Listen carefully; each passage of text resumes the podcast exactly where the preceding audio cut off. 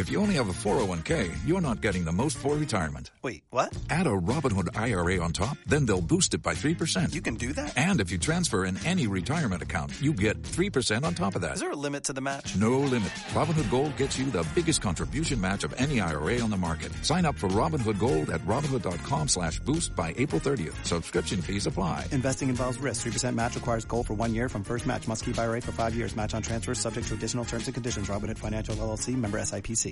The mash, He did the monster mash. the monster mash. It was a graveyard smash. He did the mash, It caught on in a flash. he did the mash. He did the monster. Buenos días, buenas tardes o buenas noches, ya sabéis, dependiendo de la hora que estéis escuchando esto. Bienvenidos a 31 días de terror, el micropodcast que como cada octubre pues sale desde aquí, desde esta mente hasta las ondas. Ya sabéis, yo soy Victoria, que estoy repasando la historia del cine de terror desde inicios del siglo XXI hasta la actualidad. Y hoy vamos con una película como es Los Renegados del Diablo de 2005. What's the? Don't we make you laugh? Aren't we fucking funny? You best come up with an answer, because I'm going to come back here and check on you and your mama. If you ain't got a reason why you hate clowns, I'm going to kill your whole fucking family. Bueno, pues en algún momento tenía que acabar saliendo Rob Zombie, ¿no? En este micropodcast, ya sé, pues al menos este personaje al que muchos conocimos, pues del, del mundo de la música, y que luego pues se pasó al cine con, pues con, es una suerte así así, o sea, no, quiero decir, no así así en el sentido de, bueno, de recepción de, y de crítica, el tío ha seguido haciendo las películas que le ha dado la gana, la verdad, así que en, en eso ole por él, la verdad. Y que bueno, pues que, que es el típico que es un flipado del, del cine de terror clásico, también le gusta un montón todo el tema terror setentero y demás, y obviamente pues se nota, se notaba en aquella Casa de los Mil Cadáveres, aquel, aquella primera película que muchos vimos, realmente más casi gracias a, a internet o al tráfico de DVDs, casi que por el cine. Y realmente Los Renegados del Diablo, yo ya sí que fui conscientemente al, al cajero, al videobank, que tanto está saliendo en esta, en esta antología de películas de los 2000, pues para alquilármela y para, y para verla. Y que bueno, pues esto no es más que eso, que es una secuela de la, de la Casa de los Mil Cadáveres, aunque bueno, también la puedes ver tranquilamente de manera independiente, ya que em, hábilmente pues el director te hace una, un, un pequeño resumen al estilo de los de bueno un poquito más sutil que los que hacían en los TVOs Marvel en los 70 eh, de lo que más o menos ha ido pasando desde desde ese desde la casa de los mil cadáveres. O sea obviamente esta familia la familia donde estaban eh, Otis Baby Tiny el Capitán Spaulding y todos estos engendros del sur de Estados Unidos pues se han dedicado a, seguir a lo suyo. Abusos violencia necrofilia y todo tipo de cosas pues de lo más de lo más simpáticas que se van sucediendo pues en, en titulares de en titulares de periódico.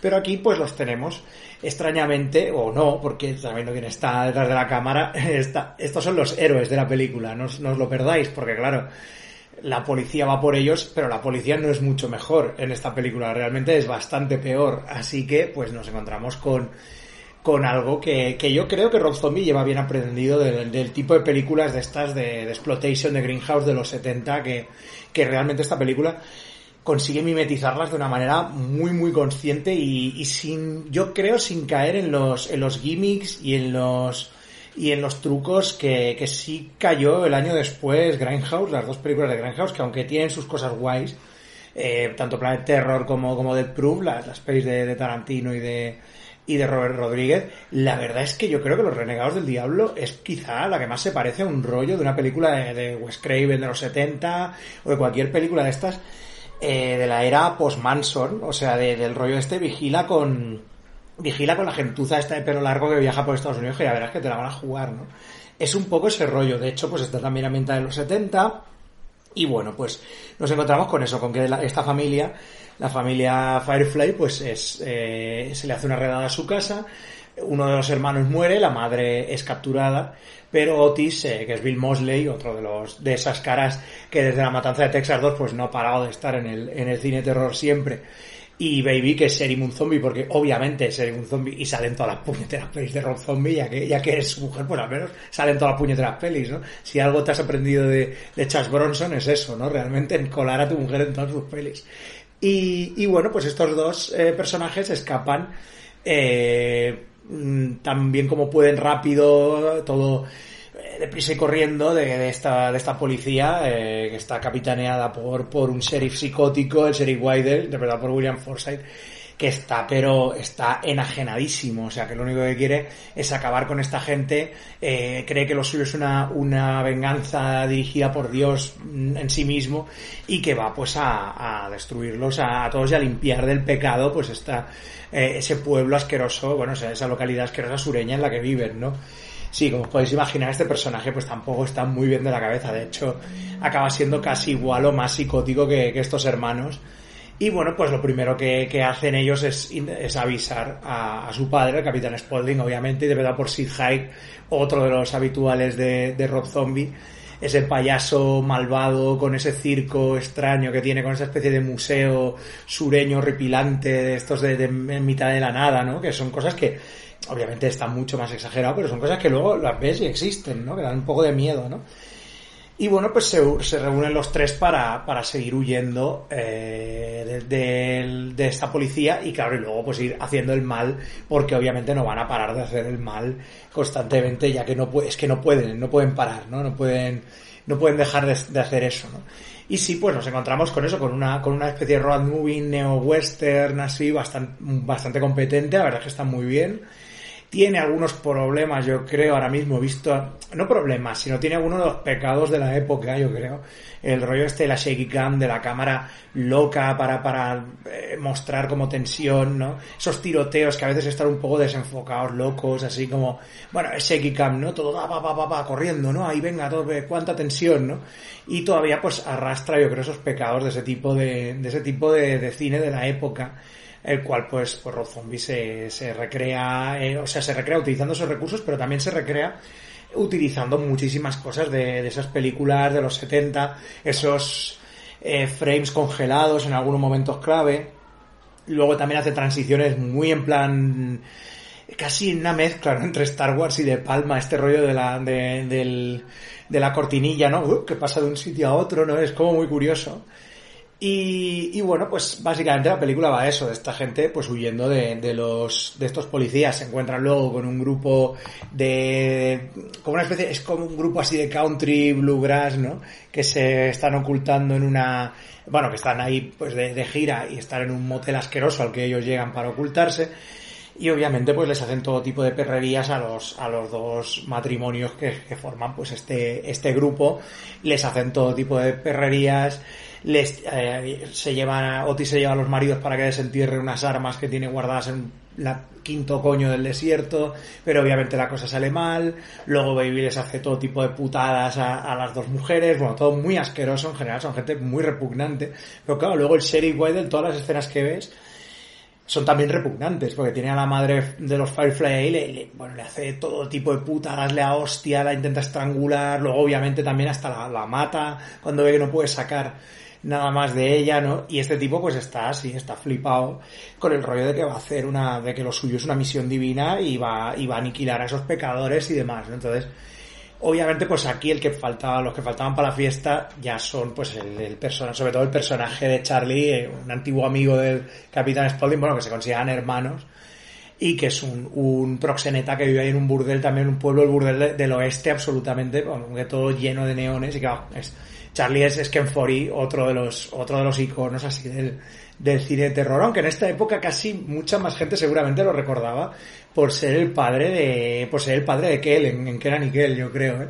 Más acordaban de eso quizá, ¿no? Y bueno, pues eh, junto con Charlie, Spaulding, Baby y Otis, pues claro, se, se supone que eh, una especie de refugio allí, ¿no? Y pues eso, putas, droga, alcohol, bueno, lo, lo habitual, pero claro, el, el sheriff lo que hace es enviar a un par de moteros muy chungos, los, los Unholy Two, que son pues un grupo, más que moteros los veo casi como, como dog, ¿no? Como el, el cazarrecompensas aquel, pero obviamente esos son unos matarifes de, de primer orden que están interpretados por Dani Trejo, porque cómo no va a ser un motero matarife chungo Dani Trejo. Y luego, curiosamente también, que ahora al, al revisionado, me ha hecho mucha gracia verlo a Diamond Dallas Page, uno de esos luchadores clásicos de, de lucha libre, primero eh, que primero fue manager y luego se reconvirtió en luchador como muy tarde, a los 30 y muchos años, ¿no? Y que era uno de esos luchadores cuando veía WCW por la tele me, me caía muy guay, ¿no? El típico pirado con mulet así, alto, pero tenía pinta como de, simpaticón, ¿no? Pero aquí eh, tiene una pinta de psicópata chunguísima, ¿no? Y bueno, pues la verdad es que los recursos que utiliza Rob Zombie están guays, sobre todo los, los musicales. Obviamente es un tío que obviamente es músico, por lo tanto, esos recursos los va a utilizar muy bien.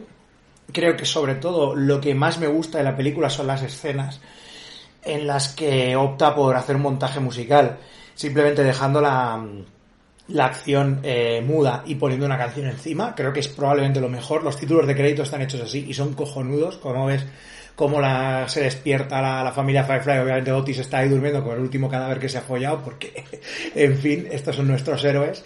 Y, y los ves como, bueno, como van eh, intentando huir de manera sigilosa de la casa, van recogiendo las armas, esas armaduras que se ponen como hechas de latón, de trozos como de estufa o de, de cosas así, ¿no? Para, para eh, largarse, ¿no? Y evitar el tiroteo, aunque luego la lían bastante.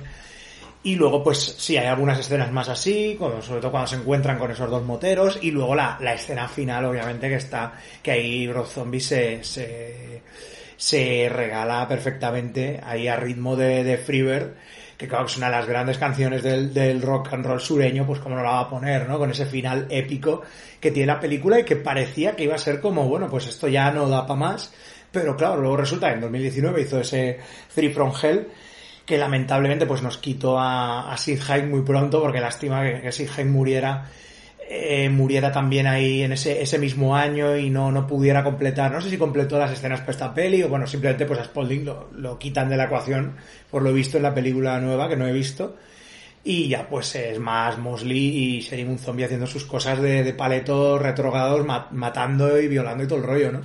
La verdad es que bueno, ahora, vista ahora, es bastante guay. Eh, o sea, tiene un- una unas ideas bastante guays la película. O sea, el rollo de, re- de recoger un poco el testigo este del, del Grindhouse chungo de los 70, de hacer unos personajes totalmente desagradables todo el rato. O sea, personajes por los que no puedes sentir ninguna empatía, que son repugnantes todos, pero aún así, tirar adelante con eso y hacerte una película con esos personajes enfrentados a otros personajes también repugnantes y, y con y pues simplemente con esas con esa con esa premisa la verdad es que está muy bien. Es una de esas películas que como digo pues la época post post eh, le benefició mucho. De hecho la película es bastante violenta pese a, a que en algunos momentos no es parece que se corta un poquito pero sí que tiene algunas escenas bastante chungas. O sea no, no llega al nivel del torture porn que se haría en la época pero casi casi y en general, pues es una película que para su momento pues está bastante bien, la verdad. Es una película muy entretenida. Quizá a lo mejor le sobra un pelín de tiempo así del... me- eh, bueno, como siempre, ¿no? En tiempo intermedio así de transición en la mitad que le sobra un pelín. Yo creo que 10 minutos le hubieran... le- quitarle 10 minutitos a lo mejor le hubiera beneficiado un poco. Pero bueno, eso ya son mis cosas típicas de... Que creo que también supongo que al intentar también imitar un poco el rollo de Grindhouse. Grindhouse, la, la mayoría de películas de estas de exploitation y eran un puto coñazo, o sea, no nos engañemos, la, la gran mayoría. Y tiene también un poco ese rollo, esos momentos así un poco coñazo de los polis eh, persiguiéndoles, ¿no? Y todo este rollo. Aunque bueno, los diálogos son de, de alto impacto, todos siempre épicos, en plan de, con el fuck en la boca constantemente, el personaje este del, del sheriff constantemente pasado de rosca. Y la verdad es que, bueno, la verdad es que es bastante divertida. Es una de esas películas que, que te, te apaña bien un- una sesión de Halloween si tienes ahí el estómago que no, hay cosas que no te importa, que no te importa ver. Y bueno, pues sigue siendo pues eso, una peli de, una peli de Rob Zombie, como muchas pelis de Rob Zombie de hecho, así que, que bueno, que si sabes a lo que vas, te vas a, te lo vas a pasar muy bien. Así que nada, nos vemos mañana en la próxima reseña.